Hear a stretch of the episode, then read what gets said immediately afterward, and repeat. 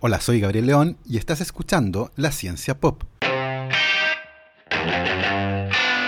Un podcast sobre historias de ciencia.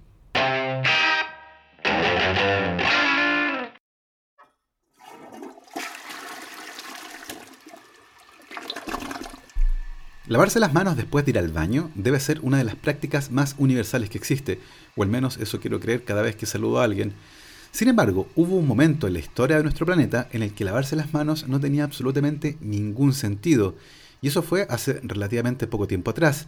Antes de 1850, los virus y las bacterias no existían para nosotros, no los habíamos identificado y mucho menos los habíamos relacionado con las enfermedades infecciosas, que en esa época eran por lejos la causa de muerte número uno. Cólera, influenza, sarampión y otras causaban estragos en la población humana. Pero sin embargo, como no reconocíamos a los virus y las bacterias, lavarse las manos era algo ridículo, incluso entre los médicos. La historia que les voy a contar el día de hoy es justamente esa, la historia del lavado de manos y de cómo no hacerlo fue finalmente lo que mató a Garfield. El capítulo de hoy, el segundo de la ciencia pop, se titula Listerine y la muerte de Garfield.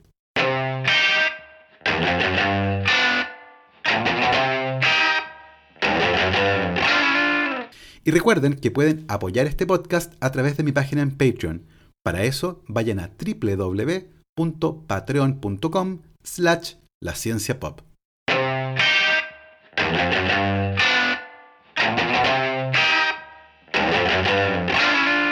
Hasta hace muy poco tiempo atrás, la inmensa mayoría de las muertes en nuestra especie era por enfermedades infecciosas. Cólera, influenza, sarampión, viruela, tuberculosis y otras enfermedades eran las responsables de la inmensa mayoría de las muertes. Y eso comenzó a cambiar recién en 1846, cuando el médico húngaro Ignaz Semmelweis fue contratado por el Hospital General de Viena y quedó a cargo de sus dos clínicas de maternidad. En aquella época se asumía que las enfermedades no eran otra cosa que la manifestación de los miasmas, los vapores pestilentes que salían de las ciudades, que estaban llenas de gente que se moría por causas que no comprendíamos todavía. La enfermedad, por lo tanto, no tenía una base biológica. Los virus y las bacterias no existían en nuestros libros de biología. Y básicamente inventamos algo que nos dejara un poco más tranquilos. Los miasmas eran ese algo. Y por lo tanto, en aquella época, como no conocíamos ni a los virus ni a las bacterias, tampoco conocíamos mecanismos que nos pudieran proteger de las infecciones causadas por estos patógenos y mucho menos de las muertes que podían producir en la población general. Y cuando Ignaz Semmelweis asumió el cargo de director de las clínicas de maternidad en el Hospital General de Viena, se enfrentó a un tremendo problema. Verán, la clínica 1 era atendida exclusivamente por hombres, ya que la Clínica 1 era atendida por médicos y en aquella época solo los hombres podían estudiar medicina, mientras que la Clínica 2 era atendida por mujeres que eran parteras y se dedicaban exclusivamente a ayudar a que nacieran las guaguas. El gran problema era que la Clínica 1 y la Clínica 2 estaban afectadas por una gran incidencia de fiebre postparto, Después del parto, las mujeres experimentaban un cuadro de fiebre de origen desconocido y muchas veces morían por eso. Evidentemente se trataba de una infección, pero nadie sabía lo que era una infección. La clínica 1 y la clínica 2 se turnaban para atender los partos. Si ustedes llegaban el día lunes, por ejemplo, al Hospital General de Viena y necesitaban que los ayudaran con un parto, iban a entrar a la clínica 1. Pero si llegaban el día martes, iban a entrar a la clínica 2. Así las clínicas se iban turnando y garantizaban que ambas recibieran pacientes, porque finalmente se trataba de un hospital clínico y la idea era entrenar tanto a los médicos como a las parteras. El gran problema era que la tasa de muerte posparto por infecciones era superior al 10% en la clínica 1, pero rondaba el 2% en la clínica 2. En la clínica 1 morían 5 veces más mujeres que en la clínica 2 y nadie sabía por qué. Semmelweis estaba tremendamente aproblemado con esto, y la peor parte era que se observó que incluso las mujeres que parían en la calle morían con menor frecuencia que aquellas que lo hacían en la clínica 1. Y este era un hecho que se conocía. De hecho, muchas mujeres preferían parir en la calle antes que internarse en la clínica 1, Semmelweis trabajaba, como les decía, en un hospital clínico y la atención era gratuita siempre y cuando el parto ocurriera en la clínica. eh, porque evidentemente esto ayudaba a que los estudiantes entrenaran. Sin embargo, muchas veces el parto ocurría camino a la clínica y en esos casos también se atendía de manera gratuita a las mujeres y a sus hijos. Semmelweis notó, sin embargo, que las mujeres que tenían dinero preferían parir en su casa con la ayuda de una partera y luego se iban en carraje a la clínica diciendo que el parto había ocurrido en el camino. De esa forma garantizaban tener atención posparto gratuita, pero se ahorraban el dilema de tener que parir en la clínica número uno. ¿Por qué las mujeres que parían en esa clínica desarrollaban fiebre posparto y morían con mayor frecuencia que las mujeres que parían en la calle? Semmelweis estaba completamente atormentado por esto y no lograba entenderlo. Este hecho le producía una gran desazón y de hecho no dejaba de hablar de eso. Se obsesionó con el tema y todas las conversaciones que tenía derivaban en uno u otro momento acerca del caso de las muertes que ocurrían en la clínica número uno.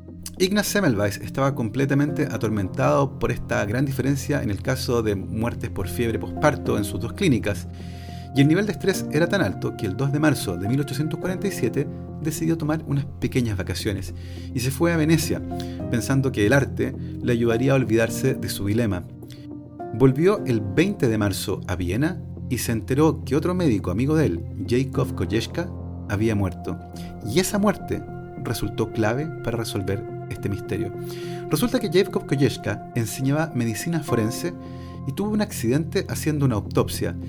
Eh, un estudiante un poco torpe pinchó la mano de Kojeska con el bisturí con el que estaba haciendo la autopsia.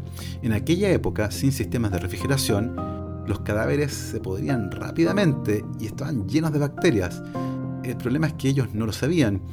El estudiante que pinchó la mano de Kojeska le causó una gran infección y en la descripción de la muerte de Jacob Kojeska se describe lo que hoy conoceríamos como una septicemia. Y eran exactamente los mismos síntomas que tenían las mujeres que morían con fiebre posparto. ¿Podrían ser los cadáveres los culpables de esa fiebre? Para Semmelweis, este caso resultó clave, porque en la clínica número uno, donde eran mayores los casos de muerte por infección posparto, trabajaban solo médicos, que además eran los que trabajaban con cadáveres, pues eran los que hacían las autopsias, a diferencia de las parteras, que nunca trabajaban con cadáveres. Y recordemos que la clínica 2, que era atendida por parteras, tenía una tasa de mortalidad por fiebre posparto muchísimo más baja que en la clínica número 1. En ese momento, Semmelweis desarrolló un concepto, las partículas cadavéricas,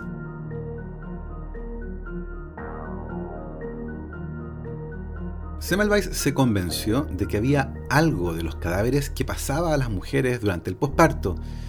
Sin embargo, no tenía la más mínima idea de qué se podría tratar, por eso ese nombre, partículas cadavéricas. Lo que sí logró demostrar era que el olor a putrefacción que quedaba en las manos de los médicos después de hacer las autopsias salía si los médicos se lavaban las manos con una solución de hipoclorito de calcio.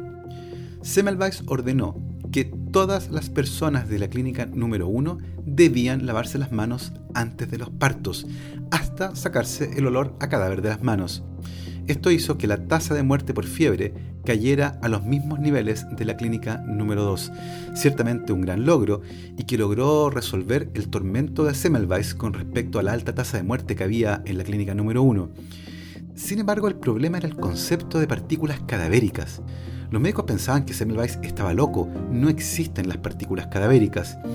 Hubo muchas burlas, particularmente a la idea de lavarse las manos. ¿Qué ridiculez era esa de lavarse las manos? ¿Para qué?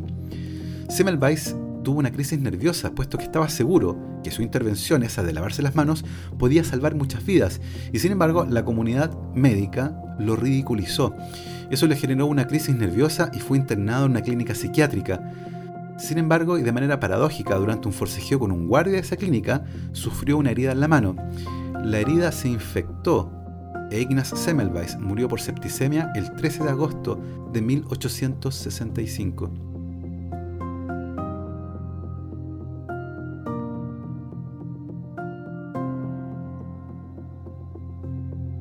Justo para aquella época, Louis Pasteur estaba desarrollando su teoría germinal de las enfermedades. El trabajo de Pasteur junto con el de Robert Koch fue fundamental justamente para levantar esta teoría existían microorganismos que conocemos como virus y bacterias que son los responsables de causar enfermedades. Sin embargo, la idea era tremendamente novedosa en Europa y por lo tanto costó que se asentara. El mismo año en el que Ignaz Semmelweis murió, en 1865, el cirujano británico Joseph Lister puso en marcha algunas ideas que había tenido después de leer los estudios sobre microorganismos del científico francés Louis Pasteur, donde se desarrollaba la teoría germinal de las enfermedades en reemplazo de la teoría miasmática. Pasteur recomendaba usar filtración, calor o algunos productos químicos para eliminar microorganismos. El problema es que Joseph Lister era cirujano y por lo tanto filtrar o hervir a los pacientes no era muy buena idea. Sin embargo, el uso de productos químicos sí podía ser útil. El ácido carbólico, de hecho, hoy conocido como fenol, era un producto que se utilizaba, por ejemplo, para limpiar los ductos del agua de drenaje. Se usaba el ácido carbólico básicamente porque después de aplicarlo, el olor a descomposición se iba. Y a Joseph Lister se le ocurrió, por lo tanto, que el ácido carbólico podría ser bueno para matar microorganismos. Y puso en práctica esta idea por primera vez para tratar las heridas de un niño que había llegado con una fractura expuesta al hospital. En aquella época, una fractura expuesta era básicamente una condena de muerte, nadie se salvaba justamente producto de las infecciones. Sin embargo, la intervención de Joseph Lister, quien aplicó algunas compresas untadas en ácido carbólico, fue lo que permitió salvar a ese niño. La intervención fue un completo éxito y Joseph Lister publicó sus hallazgos. Además, inventó un aparato especial para rociar fenol al instrumental quirúrgico y también al pabellón. Además, promovió el lavado de manos lo que resultó un poco complejo en aquella época. Se trataba de ideas demasiado progresistas. Esto de andar esterilizando las cosas no tenía tampoco mucho sentido. Y así como Semmelweis, Lister fue el blanco de las burlas. La teoría germinal todavía estaba en un estado muy temprano de desarrollo. Además, hay que agregar un hecho que es relevante. Joseph Lister escribía muy mal y por lo tanto, tanto sus charlas como sus papers no eran muy leídos. Eh, básicamente le faltó comunicarse mejor. Y eso hizo que todos estos avances penetraran lentamente en Europa y mucho más lento en Estados Unidos. Sin embargo, hoy en día, Joseph Lister es considerado el padre de la cirugía moderna y llegó a ser presidente de la Royal Society. Finalmente, hacia el año 1900, se reconoció su tremendo aporte en este campo, pero como les decía, sus ideas progresistas y muy mal explicadas costaron mucho asentarse, particularmente en Estados Unidos. Allá, la teoría germinal de las enfermedades, que fue publicada originalmente en francés y en alemán, todavía no había sido aceptada hacia finales de 1800. Tampoco las ideas de Ignaz Semmelweis o de Joseph Lister. Bueno, las de Lister un poco. Resulta que en 1879 el químico Joseph Lawrence, en Estados Unidos, creó un antiséptico de uso general, el que fue bautizado como Listerine en honor a Joseph Lister. Inicialmente este desinfectante se comercializó con muy poco éxito para limpiar pisos, pero eso cambió en la década de 1920 cuando se promovió su uso para la higiene oral. En aquella época la litosis era un problema tremendamente transversal y el Listerine se convirtió en un tremendo golazo comercial. Sin embargo, todo esto pasó demasiado tarde para el protagonista de nuestra historia, Garfield. El presidente, no el gato. James Garfield fue electo como el vigésimo presidente de Estados Unidos en marzo de 1881. En su campaña por la presidencia se involucró un simpatizante del Partido Republicano sin muchas luces, pero con bastantes ganas de hablar, llamado Charles Guiteau, que había escrito un discurso para apoyar al otro precandidato republicano, pero que finalmente acomodó para Garfield. Ese discurso solo lo dio un par de veces y en una ocasión incluso no logró terminarlo por lo nervioso que estaba. En aquella época las campañas presidenciales no eran como hoy. Si bien se publicaban y se pegaban afiches en las calles, parte importante de la campaña dependía de voceros y embajadores, gente que daba incendiarios discursos en las plazas y en las calles, dando sus argumentos para apoyar a uno u otro candidato. Y Charles Guiteau se había dado a esa tarea, evidentemente buscando una recompensa. Guiteau pensaba que si el candidato al que él apoyara ganaba la elección, merecía que lo nombraran cónsul en París un cargo demasiado importante teniendo en cuenta el aporte de Guiteau en la campaña de Garfield. Eh, la verdad es que su discurso no fue para nada exitoso y él en sí era un tipo extraño. En algún momento estuvo en una secta religiosa y estafó a muchos de sus clientes en el trabajo que tenía en cobranzas. Se casó, pero su mujer lo dejó debido a sus acciones violentas. Plagió un libro y se cambió de partido político para apoyar a los candidatos que él creía tenían más opciones de ganar, porque eso en el fondo le podría también facilitar un poco la vida a él. Tenía delirios mesiánicos y sentía que era un enviado de Dios y obviamente estaba convencido que su discurso había sido fundamental para la victoria de James Garfield, discurso que como les conté había sido escrito originalmente para otro candidato. Charles Guiteau fue en innumerables ocasiones a la Casa Blanca a reclamar el cargo que él pensaba que se merecía, por el que supuestamente era su gran trabajo durante la campaña de James Garfield. Sin embargo, evidentemente, cada vez que fue, lo echaron a patadas. Esto finalmente terminó por enfurecer a Charles Guiteau, quien decidió asesinar a James Garfield. Sin embargo, él no lo contaba así, él decía que Dios le había dicho que matara al presidente de Estados Unidos. Con esta idea en la cabeza, Charles Guiteau compró una pistola. No compró cualquier pistola, compró una pistola bonita, elegante, porque él estaba seguro de que esa pistola iba a terminar en algún museo. Comenzó a seguir al presidente en todas sus presentaciones públicas y durante semanas lo siguió. En aquella época la seguridad de los presidentes no era como la que existe el día de hoy y por lo tanto acosar al presidente de Estados Unidos era muchísimo más fácil de lo que sería el día de hoy. Finalmente, el 2 de julio de 1881, el presidente James Garfield y parte de su gabinete se disponía a tomar un tren en Washington, D.C. para irse de vacaciones. Como les digo, la seguridad no era lo que es hoy y era mucho más fácil acercarse al presidente. Guiteau se acercó por detrás de James Garfield con la pistola en la mano y le disparó dos veces.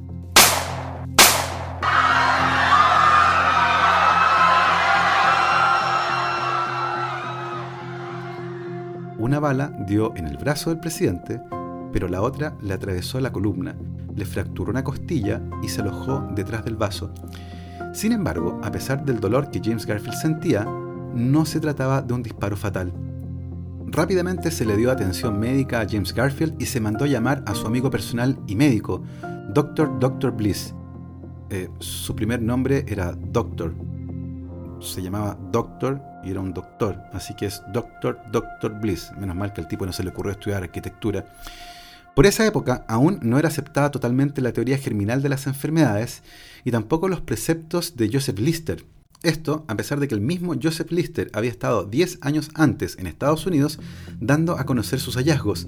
Sin embargo, entre los médicos del presidente no había personas que adherieran a la teoría germinal de las enfermedades, mucho menos a hacer cirugías en condiciones de esterilidad y tampoco a esta extraña costumbre de lavarse las manos. Rápidamente el presidente de Estados Unidos fue llevado a su casa y ahí los médicos comenzaron a intentar extraer la bala del interior del cuerpo del presidente usando los dedos y sin lavarse las manos. Este permanente hurgueteo de la herida causó evidentemente una infección tremenda y fue eso finalmente lo que resultó fatal para el presidente de Estados Unidos. En pleno verano, su estadía en la Casa Blanca se hizo insoportable en aquella época logró disfrutar de un par de inventos que fueron creados de manera muy acelerada pensando en él. Uno de ellos fue el aire acondicionado, un sistema muy primitivo, pero que permitió bajar la temperatura de la pieza en la que el presidente estaba internado. Y el otro invento, que pudo de hecho haber cambiado el destino del presidente de los Estados Unidos, fue un detector de metales que fue diseñado y construido por Alexander Graham Bell. Algunos de los asesores del presidente sabían que Graham Bell estaba trabajando en un detector de metales y rápidamente le pidieron que fuera a la Casa Blanca. En aquella época, sacar la bala se consideraba como fundamental para salvar a alguien que había sido herido por un arma. Sin embargo, la bala estaba alojada en un lugar donde la verdad no resultaba tremendamente peligrosa y no era lo más importante. Sin embargo, el Dr. Dr. Bliss estaba convencido que lo más importante era sacar la bala del cuerpo de Joseph Garfield. Dr. Dr. Bliss tenía una idea acerca de dónde estaba alojada la bala y por lo tanto pidieron que Alexander Graham Bell viniera básicamente a confirmar sus sospechas. Graham Bell ya había probado este detector de metales y cuando lo llevó a la Casa Blanca básicamente no funcionó, daba un ruido extraño y fue imposible localizar la bala. Graham Bell se sintió muy molesto con esto, tomó un arma y fue a una carnicería, disparó varias veces sobre distintos trozos de carne y sin saber dónde estaba la bala, después la detectó de manera correcta usando su detector de metales. Volvió a la Casa Blanca nuevamente a intentar encontrar la bala en el cuerpo del presidente de Estados Unidos y nuevamente fracasó. El detector de metales daba un ruido extraño. El gran problema fue que Alexander Graham Bell no sabía que el presidente de Estados Unidos estaba en una cama cuyo colchón estaba sobre un fuelle metálico, y por lo tanto lo que él estaba escuchando era todo el ruido de fondo de los fuelles metálicos que estaban por debajo del colchón. Jamás iba a ser posible encontrar la bala usando un detector de metales en esas condiciones. Eso hizo que Alexander Graham Bell fuera ridiculizado por este invento que no servía y que hizo perder valioso tiempo. Sin embargo, la peor parte fue el hecho de que los médicos hurgaban permanentemente en la herida de Joseph Garfield sin lavarse las manos. Esto fue finalmente lo que causó una infección severa, lo que generó una septicemia con muchísimo dolor y fiebre para el presidente de Estados Unidos. Finalmente, el 19 de septiembre de 1881, y gritando de dolor, Joseph Garfield murió. Charles Guiteau declaró más tarde, los médicos mataron a Garfield, yo solo le disparé. El 30 de junio de 1882, Charles Guiteau murió en la horca, su cerebro fue retirado y examinado, y hay algunos médicos que creen que pudo haber sufrido de neurosífilis, un cuadro que afecta al cerebro y que es causado por la sífilis. Eso podría explicar en parte su comportamiento violento. Sin embargo, esta historia es una tremenda lección sobre lo importante que resulta lavarse las manos, pero al mismo tiempo sobre cómo la historia de esta intervención médica tremendamente sencilla y que probablemente es la que ha salvado más vidas en la historia de la humanidad costó un montón que se consolidara. El día de hoy se considera que el lavado de manos es la práctica de salud pública más relevante que existe y particularmente en esta época en donde estamos enfrentando esta epidemia de coronavirus. Más que comprarse una mascarilla, lávense las manos.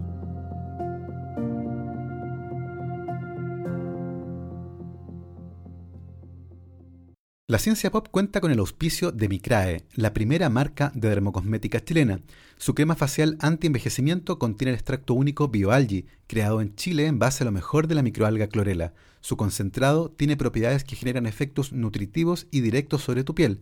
Vayan a www.micrae.cl y podrán comprar con un 15% de descuento si utilizan el código promocional Ciencia Pop, todo junto. Micrae, dermocosmética basada en ciencia.